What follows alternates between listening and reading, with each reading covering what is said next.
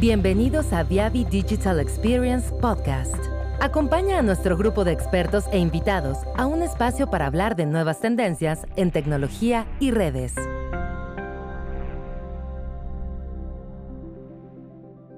En este episodio hablaremos de los desafíos y casos de uso en redes 100G. Aprenderemos sobre una de las tecnologías que más ha evolucionado, es la de los centros de datos de la red que paulatinamente está sustituyendo a los estándares anteriores por tecnología 100G y 400G, que cubren las nuevas necesidades de comunicaciones y acceso a los datos con mayor velocidad.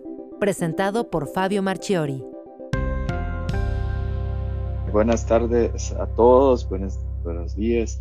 Uh, la idea acá, nosotros vamos a hablar un poco de algo que es nuevo y que cada vez más vamos a ver esto mucho en campo, que son los desafíos de casos de uso en redes 100 gigas. Uh, ya vemos muchos de despliegues en 100 gigas en varios países y cada vez más vamos a ver que vamos a tener estos desafíos. ¿no? Entonces la idea de, del día de hoy es nosotros presentamos allí una sesión de por qué el 100 giga. Hablamos no solo de la parte de 100 giga, pero también de subtasas como por ejemplo el 25, el 50 y posiblemente también vamos a, a hablar de los 200 y 400 que por increíble que parezca, ya son realidades, ¿no? Ya estamos hablando de algo que, de, que ya tenemos productos de 400 giga Ethernet y que vamos a cada vez más también, no solo los de 100, pero a ver también estas tecnologías. Uh, vamos a ver también un poco de, de, del lado de las pruebas de, del lado cliente, principalmente. Vamos a, a saber la diferencia entre cliente, línea y estos temas. Y Así, de nuevo, como Araceli comentó, estamos abiertos a preguntas y, comentarios eh, cuando necesiten. Bien, primera pregunta es ¿por qué? ¿Por qué estamos acá? ¿Por qué estamos hablando del 100 giga? ¿Y, y por qué este tema? Básicamente para mostrarles un poco, yo voy a poner exactamente uh, dos, dos figuras que yo busqué acá dentro de, de uno de Cisco, el otro de, Light Counting, que se muestra exactamente un crecimiento. Eh, en la primera figura se muestra un crecimiento del, del tráfico, eh, básicamente mensual. Y se ve que el tráfico, tanto en todos los, los continentes, hasta mismo en, en Latinoamérica, se, se crece de una forma exponencial algunos con un, un, grado más ascendente, otros menos, pero se crece, crece de algo, un, algo más así como exponencial. Y muchas de las causas son exactamente por estos servicios y exactamente o seguramente por causa de esta pandemia vamos a ver que, que esto va, esta curva va a crecer mucho más, ¿no? Porque son mucho más personas accesando los, los, los videos o entonces accesando los, la, haciendo los home offices, los videos, las videoconferencias y todo, y este crecimiento va a ocurrir. Uh, seguramente esta curva que yo tomé ahí hace por lo menos unos meses atrás, seguramente va a cambiar uh, mucho. Y como vemos ahí al lado derecho, uh, en gris, más oscuro, estamos viendo así también un crecimiento dentro de las tecnologías. Lo vemos mucho que hasta 2014 hubo un crecimiento de, de 10 gigas y, ahora vamos a ver que hay un, está ocurriendo el crecimiento de 100 y también eh, el crecimiento un poco menos eh, alto como lo de 400, pero seguramente eso va a, crecer. Entonces, esto, con esto podemos concluir que el 100 giga ya es una realidad. Es algo que vamos a ver que cada vez más nosotros estamos aplicando, sea él, principalmente el Ethernet, en todos los campos de, del servicio. Sea él en la parte de automación industrial o residencial, ya tenemos prácticamente todo en Ethernet En la parte de los equipos automotivos, también en Ethernet, los enterprise prácticamente hablamos ahí en velocidades de, de 100 gigas. Lo de cloud, que es lo que está más impulsionando, lo vemos mucho, los 400 gigas llegando entre interconectividad entre data centers eh, y también los servicios de móviles, porque vamos a ver que cada vez más este servicio móvil, mmm, principalmente con los 5G, va a tener que tener un, un front haul y un back haul, que se, se cuente la, la cantidad de tráfico que vamos a tener en el 5G, por ejemplo. Entonces, hay un crecimiento principalmente en 100 gigas y 400 gigas para esta, eh, este mercado también. Entonces, así, de nuevo, es, lo prometo que es el último, las últimas gráficas, pero vemos que tanto a los, eh, la red, sea él, lo vemos aquí en, el lado izquierdo, el, el PRUGLAVE, o sea, el, las SFPs, lo vemos que hay este crecimiento principalmente en, en 400. Y se ve ya un movimiento de 10 gigas, no crecer tanto como los de 100 gigas. Entonces esto ya lo vemos que eh, también este cambio de ir a, a, al, al 100 gigas va exactamente a, a crecer. Claro que vamos a ver cada vez más 10 gigas en los residenciales. Ya hay planes, por ejemplo, con XGPON, que vamos a tener 10 gigas ya en casa. Entonces son, son algo que, así como se ocurrió con el 1 giga, el 10 giga va cada vez más al acceso y dando camino al backbone ser una velocidad mucho más alta, como lo decía. Y por consecuencia, ¿por qué esto? No? Porque cada vez más, también otro tema que es muy, muy sencillo es exactamente por las operadoras. Las operadoras cada vez más eh, están eh, van a ser como un, van a entregar el camino. Ellos no están entregando muchos, así, no están entregando muchos servicios, como por ejemplo, ¿quién entrega muchas veces el servicio? El Netflix o Amazon Prime o otros, otros eh, proveedores de, de, de aplicaciones, ¿no? Y exactamente la operadora va a hacer un, un camino, ¿no? Algo que va a entregar exactamente uh, una velocidad.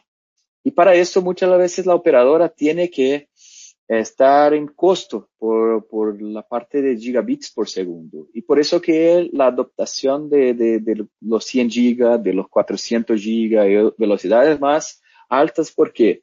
Porque así se puede tener un costo por bit más bajo. Entonces vemos en esta gráfica que el costo por mega, por gigabits por segundo, principalmente los 100 gigas, se cayó mucho.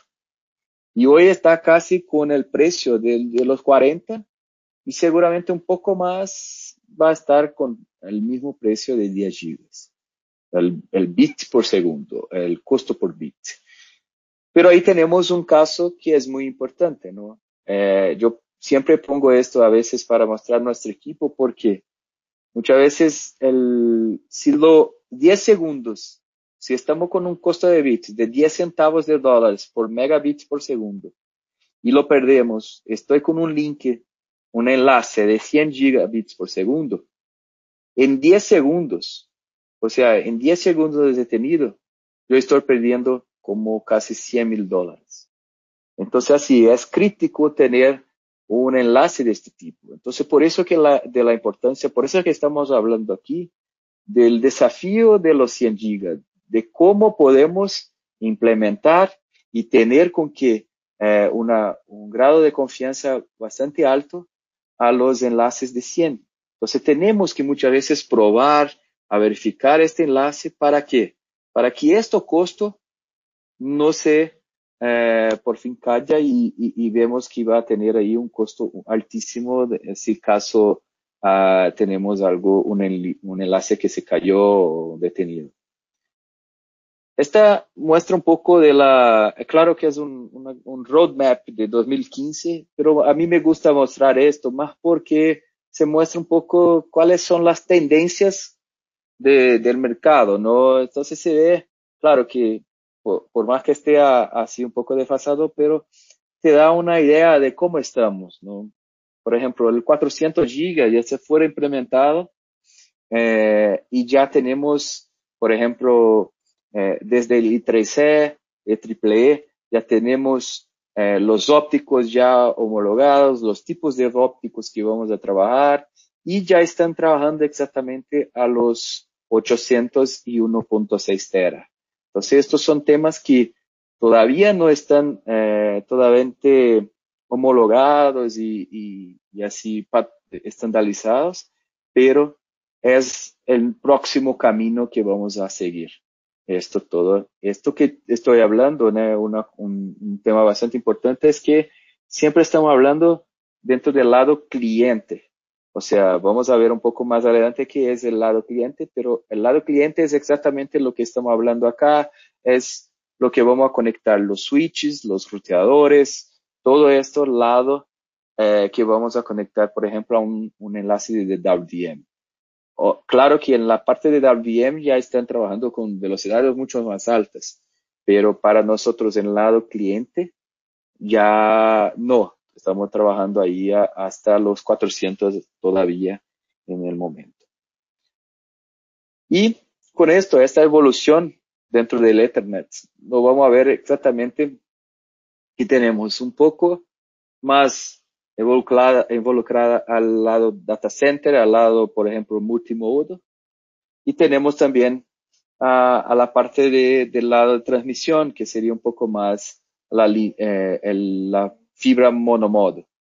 Entonces, ¿cómo podemos ver un poco de diferencia entre las evoluciones? Nosotros vamos a ver que tenemos los 100 gigas, es algo que ya es realidad, que tenemos algunos ópticos que, que lo soportamos, pero va a existir una variación de velocidades de subtasas, donde hoy estamos trabajando con el 25 gigas y también vamos a trabajar con el 50 gigas. Y vamos a ver algunas de las aplicaciones para estas dos velocidades. En el lado de transmisión, ahí ya estamos viendo un poco una velocidad más alta. Entonces lo vemos la evolución al 100 gigas, pero al futuro nosotros vemos la, una evolución ya directamente a 400 gigas. Entonces lo vemos un poco la diferencia entre el, acceso, la parte de data centers, que además de tener los 100 va a tener subtasas como el 25 y 50 y la de transmisión ya saltando directamente al, a los 400 gigas.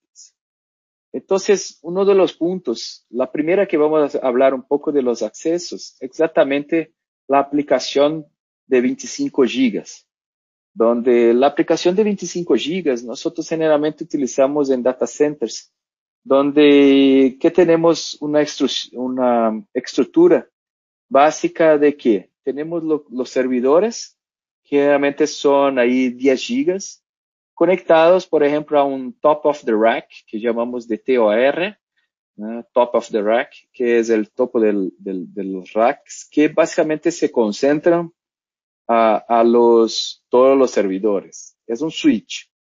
Y eso muchas veces era una concentración de 10, de 10 gigas concentrada a un switch de 40, una salida de 40. Con ahora, con el 25 gigas, nosotros vamos a ver este crecimiento a 100 gigas. Entonces, cada vez más vamos a ver los switches de 100 gigas conectado ahí a un, switch principal, uh, que llamamos de leaf o spinning, y así con el roteador que se va a, a la transmisión. Entonces, cada vez más lo vemos exactamente esta concentración, que antes era de 4 de 40 giga Ethernet para 4 de 100 giga Ethernet.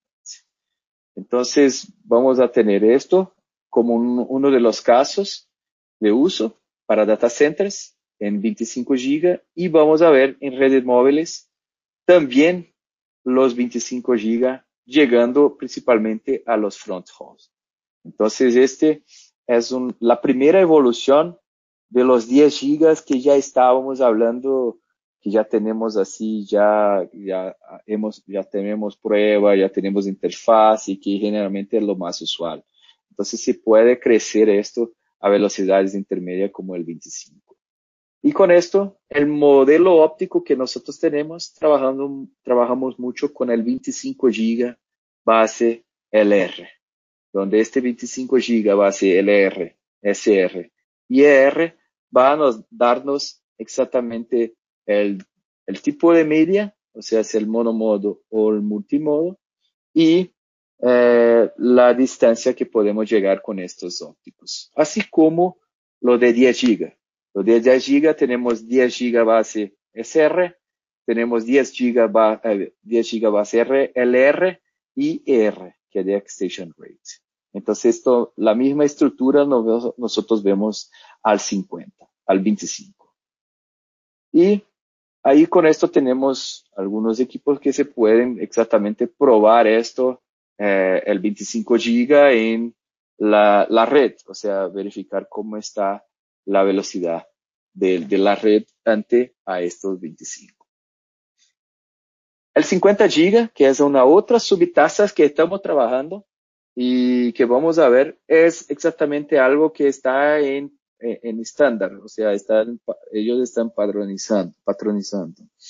Donde este patrón, básicamente, nosotros vamos a utilizar con las mismas aplicaciones que expliqué en los 25, que son exactamente, principalmente para el backhaul y front haul, que vamos a utilizar, principalmente para la, los CRAM, eh, para los de 5G, eso va a ser una tecnología que también vamos a aplicar.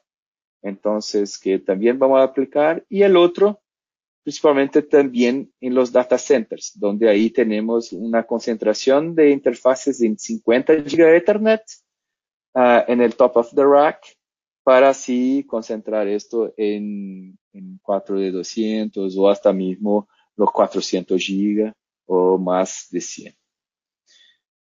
Todavía es algo que está en desarrollo, está de acuerdo la, la IEEE, el 802.3 CD es el estándar que, está haciendo la, el, estandarización de este patrón. Y seguramente lo que vamos a ver es la evolución de la SFP. Va a ser lo mismo form factor de una SFP de 10 GB, un SFP Plus o un SFP de 1 GB pero con la, nomenclatura, el nombre de eh, SFP56. Entonces vamos a utilizar este SFP56 y dentro de esto vamos a trabajar exactamente con los mismos patrones que trabajamos con los 25. El 50 GB SR, el 50 GB FR y el R, LR, para exactamente las distancias y por consecuencia los tipos de fibra que vamos a trabajar. El multimodo para lo SR y lo FRLR para los de eh, monomodo. Un punto importante es que ellos van a trabajar con cuatro lanes. Nosotros vamos a explicar un poco más uh, ahora en los 100 GB esta diferencia y que ahí va seguramente trabajar con cuatro, cuatro lanes de 12, 5 GB para trabajar ahí con la velocidad más alta. Hablando un poco de la arquitectura de 100 GB, ¿no? Ahí un poco más, entonces hablamos de las subtasas, que fue el, el 25, hablamos de lo de los 50, que es algo que van a implementar también al futuro, principalmente para los front haul y data centers. Y Ahora que vamos a hablar exactamente sobre el 100 giga. La primera punto, principalmente cuando hablamos de 100 giga, viene la cabeza exactamente, no, va a cambiar todo el 100 giga Ethernet, uh, voy a tener que estudiar todo de nuevo, así como por ejemplo lo que hicieron con el IP, IP versión 4 y IP versión 6, que básicamente solo, solo mantenieron mantuvieron el nombre, pero el protocolo prácticamente se cambió por completo. Entonces, pero la ventaja en el Ethernet, por eso que también es algo que si viene el despliegue están utilizando bastante, es porque el, paquete, o sea, el, el protocolo, no se hay cambio. Lo mismo paquete, lo misma trama que trabajamos en un giga, es la misma trama que trabajamos en 10 y que vamos a trabajar en 100. Entonces, por consecuencia, la, vamos a ver un poco más adelante, las mismas metodologías que trabajamos en lo 1 giga, en lo 10, en lo 40 y 100, eh, en lo 40 vamos a trabajar en 100. Entonces, así, eh, en los, los otros webinars que, que, tuvimos, hablamos también de, de RFC 2544, de G1564, que son estándares de Ethernet la ventaja es que vamos a poder utilizar. Entonces, lo que sabemos ya de 1 giga y 10 giga, vamos a aplicar exactamente en los 100. Pero hay cambios, claro. Estamos hablando de una tecnología nueva. Pero ¿cuál es el cambio? Principalmente en la capa 1. Nosotros vamos a ver ahí en unos slides siguientes que básicamente hay una, eh, vamos a ver que hay una diferencia en la capa 1 que él trabaja así con múltiples lanes y múltiples eh, longitud de ondas eh, dentro del mismo óptico. Entonces, esto que vamos a hablar un, poquito, un poco más adelante. ¿Vale? Entonces, cuando hablamos exactamente del Ethernet, estamos hablando de dos lados. Mucha la gente exactamente lo, pregunta, ah, pero yo tengo 100 gigas. Pero generalmente nosotros hacemos, pero ¿cuál lado? ¿Estamos hablando del lado cliente o estamos hablando del lado línea? Porque nosotros con esto vamos a ver que son distintas las mediciones. Entonces, cuando hablamos del lado cliente, estamos hablando exactamente de los eh, equipos que vamos a insertar en un DWDM, por ejemplo. Entonces, tenemos ahí un DWDM, donde ahí podemos insertar los equipos del lado cliente, que sea él un switch, sea él un router o otro elemento de red o otro equipo de red que podemos insertar ahí dentro del lado cliente. Y el otro, ahí es el lado de WDM, donde en el lado de WDM nosotros ahí tenemos toda la parte del, de la transmisión, que podemos transmitir en un, un lambda de 100 gigas. Eh, y ahí sí tenemos todos los amplificadores, los add drops, los RODMs y todo el sistema. Pero ahí vamos a ver que es otro equipo, otro tipo de medición que vamos a utilizar. Ah, como comentamos, el lado cliente hoy en día estamos hablando ya de, de, de un giga, de, de 100 gigas, ya tenemos 400 gigas allí. En lado línea ya están ahí discutiendo los 200 gigas de transmisión, 400 que son realidades, pero están ahí discutiendo ahí el 400, 1.6 tera y, entre otras velocidades mucho más altas que uh, la, el lado cliente. Hablando del lado cliente, que como comenté, es el webinar de, hoy, básicamente nosotros trabajamos exactamente con las interfaces, sea él un equipo transponder, por ejemplo, en el lado de WM, que va a tener directamente el 100 giga, y ahí vamos a ver un poco de los ópticos, un poco más a siguiente. Entonces tenemos ahí directamente un 100 giga y después se pasa al lado uh, de WDM, o que, uh, que a, a, veces hablan do lado colorido o de color, que ahí es los 100 giga lambda. Y tenemos el Muxponder, que ahí nosotros tenemos una concentración de múltiples puertos de 10 giga. Entonces, por ejemplo, yo tengo 10 por 10 giga Ethernet que se va a concentrar en un lambda de 100 y así transmitir por kilómetros. Y otro tema que tenemos mucho, que ya están así muchos uh, fabricantes tienen y que se ofrecen, exactamente el 200 giga. Ahí estamos hablando muchas veces del 200 giga lambda, concentrando el lado cliente dos interfaces de 100 giga. Entonces son variables que vemos el campo y que vemos en día a día que se compone todo esto universo de que estamos hablando de 100 gigas. Entonces, tanto lado cliente como lado línea.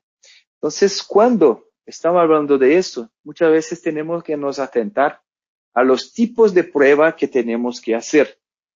Y ahí dentro de estos tipos de prueba tenemos fases de, un proceso de fases. ¿Por qué?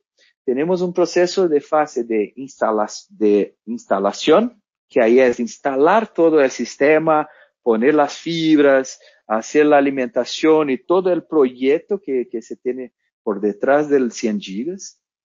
Y después son los procesos de activación, o sea, vamos a activar el servicio y verificar si vamos a tener una garantía de calidad.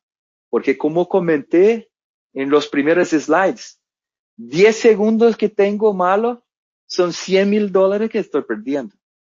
Entonces, si yo no activo correctamente, yo no activo bien mi red, yo voy a empezar a perder dinero.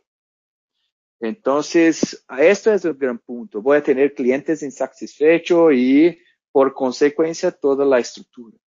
Entonces, cuando hablamos de la activación, generalmente hablamos de la inspección de los conectores, que ya hablamos en, en webinars anteriores, eh, verificación de, de, la parte de del OTDR para verificar las distancias, verificar toda la parte de, de la calidad de la fibra, del, de la eh, el pérdida de inserción.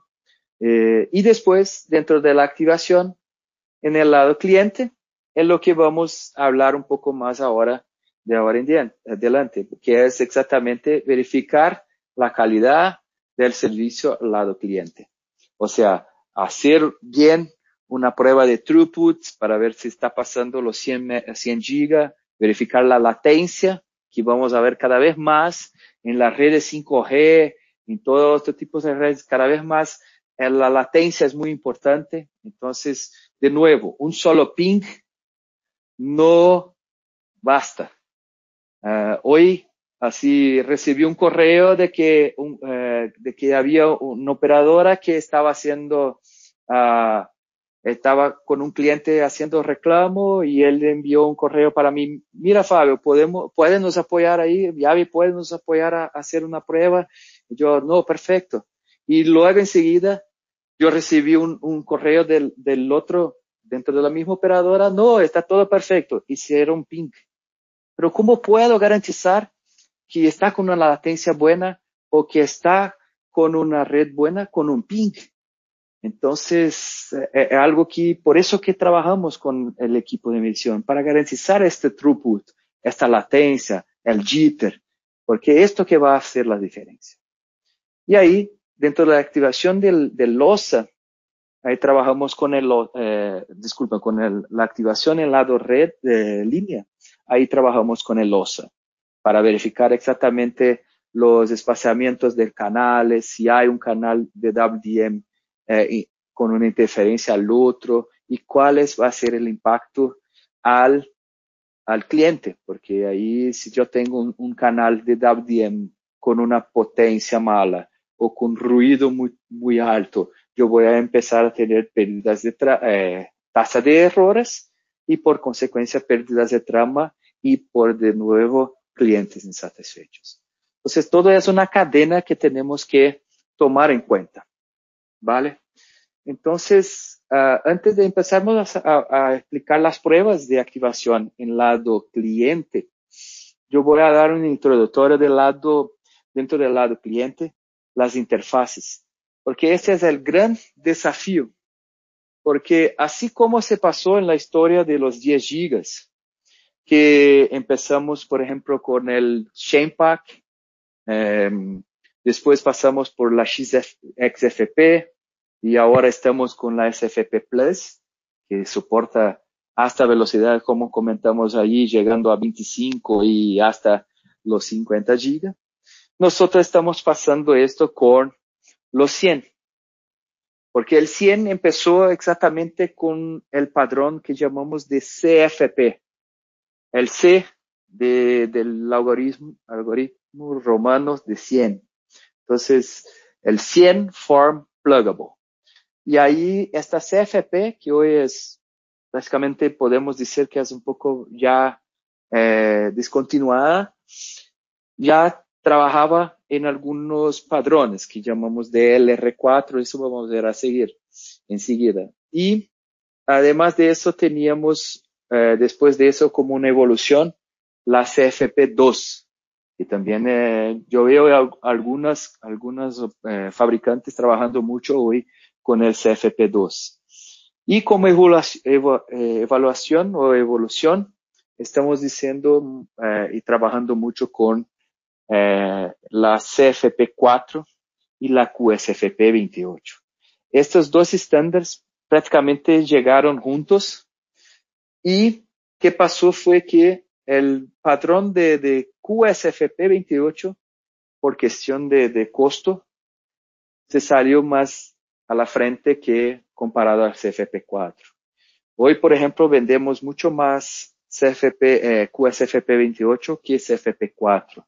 Prácticamente todos los equipos que yo he vendido, por ejemplo, dentro de nuestro portafolio de, de, de Viavi, uh, yo creo que 100% o 99.99% se fue en QSFP 28.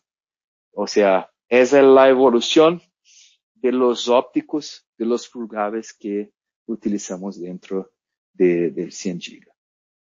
Y un punto importante, que tanto la CFP como la CFP 2, como la CFP 4 y la QSFP 28, ellas trabajan con los modelos, así como ex existen en los SR de Short Reach, los LR de Long Reach, o sea, de, monomodo a 10 kilómetros, y LR, el Extension Reach, que nosotros trabajamos a 40 kilómetros, esto todo para 10 gigas, para 1 giga, para né, 25 que vimos, también trabajamos ahí en el 100 giga.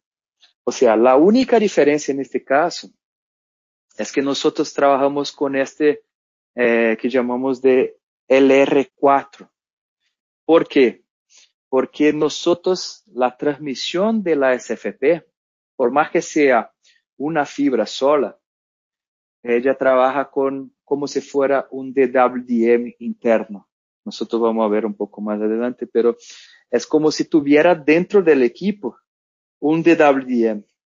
Entonces, eh, entonces lo que llamamos de LR4 eh, es porque trabajamos con cuatro lambdas dentro de esta de este óptico. Entonces, dentro de este óptico tiene un mini DWDM que se trabaja en LR4, que se trabaja en SR4 o que se trabaja en ER4. ¿Por qué ponemos esto? Porque esta es la gran, la gran eh, que tiene que tener cuando se va a despliegue de un 100 GB. Yo voy a probar un 100 GB. La primera pregunta es, ¿cuál es el tipo de, del, del, de la interfaz? ¿Es un LR4 o es un SR4? Porque ahí con esto yo voy a tener distintos ópticos para conectar.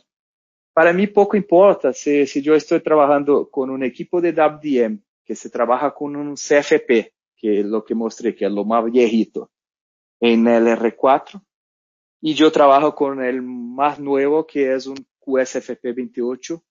La, la, la, mi preocupación que tengo que tener es si tanto el viejito como el lo más nuevo hablan la misma interfaz, que es el, por ejemplo, un LR4. Si ellos tienen la misma, el tipo de interfaz. Porque es una, como ya hablamos, una sopa de letras, porque tenemos LR4, SR4, y todo esto tiene que estar sincronizados, porque si yo tengo un LR4 de un lado y un SR4 de otro, no van a, a, a comunicarse. Entonces, un punto importante es exactamente que también ya hablamos, exactamente tenemos la parte de, del óptico, cómo estamos trabajando con el óptico, muchas veces tenemos que verificar este tipo, verificar si está libre de, de contaminación antes de empezar la prueba. Entonces, trabajamos con el microscopio para exactamente hacer este diagnóstico. Tanto podemos conectar a los equipos o también a, los, a los laptops y así verificar suciedad dentro de la fibra y con esto garantizar antes de cualquier instalación una buena calidad. Esto es solo un, estudio de caso que tuvimos en un cliente que había, ellos estaban teniendo problemas eh, con tasa de errores. Ahí fuimos hasta, hasta el cliente con un equipo de medición, con varios otros eh, equipos para hacer la prueba. Y antes de empezarnos, que hicimos fue exactamente limpiar la fibra, limpiar las fibras y los conectores. Y limpiando esto, así disminuimos casi como 16 dB de pérdidas. O sea, con solo limpieza de fibras. Limpieza de fibra. Entonces es un punto muy, muy importante cuando estamos hablando de altas tasas. Limpiar las fibras y verificar esos temas. Otro tema también que quiero incluir ahí para finalizar esta primera parte es exactamente la parte óptica, donde también, de nuevo, tenemos que garantizar que esta parte óptica se va a trabajar bien. Si está, porque muchas las veces son, son productos que también tienen su costo alto. Entonces, si no tengo una buena calidad en estos SFPs, seguramente estos QSFPs, seguramente yo voy a tener problemas en mi enlace. Entonces, esto es un algo que nosotros tenemos una prueba de que podemos hacer un buclecito ahí en, solo en la SFP y probar esta SFP, verificar que esta SFP se anda bien. Tuvimos un caso acá de un cliente que estaba probando este, ahí yo saqué una foto, ¿no? Básicamente, disculpa por, por no estar con una buena resolución, pero es un caso eh, eh, real porque el cliente estaba probando solo la óptica, porque ellos había comprado de un fabricante y este fabricante estaba les cobrando una, una, una un alto costo en la QSFP y que él estaba haciendo intentando hacer una, buscar una alternativa. Entonces se buscó un otro fabricante, no que era del, fabricante de WDM, pero un fabricante eh, externo para verificar la calidad, la calidad de estos SFPs. Y se vieron que en este caso hubo una, eh, estaba mala la SFP, no, la QSFP, no llegaba a un throughput bueno, llegaba con una alta tasa, con un alto error de, transmisión. Entonces, estos temas lo vimos, estaban probando, ellos estaban probando con nuestro equipo para verificar la calidad. Entonces, estos son los temas. Ahora, hablando un poco más, subiendo la capa superior, entonces tenemos allí la capa 1. Estamos trabajando con la capa 1. Y después de la capa 1, vamos a trabajar con la, la, la capa 2. Pero antes de hablamos de la capa 2, entonces yo voy a, a, mostrar un poco, muy rápido, de cómo es la estructura de 100 GB. Cómo, cómo, por qué el R4, o sea, el LR4, no, ¿por qué hablamos que tiene esta nomenclatura? Entonces, tenemos aquí la trama Ethernet. Ese básicamente ya hablamos en unos otros temas, tenemos la MAX y, y, y, todo. ¿Y qué hace internamente? O sea, en el, déjame poner acá un, laser point. Pero básicamente yo tengo, estoy exactamente, cuando estoy acá en verde, estoy exactamente en este proceso aquí en, en el LASIK, o sea, en el FPGA. ¿Qué hace básicamente? él va a cortar esto en pedazos de 8 bytes. Y después que se pasa por el 8 bytes en estos pedazos, se va a transformar esto en una, en una serie en paralelo que llamamos de PCS, PCS lanes. Y de estos PCS lanes se va a transformar esto muchas veces en 10 barramientos eléctricos o cuatro barramientos eléctricos, donde ahí sí nosotros tomamos la óptica, la SFP, la QSFP, la CFP, e insertamos dentro del line card que estamos aquí. Y ahí con esto tengo todo un proceso de multiplexación para que sal, uh, para salir en una sola línea cuatro lambdas de 25 GB por segundo.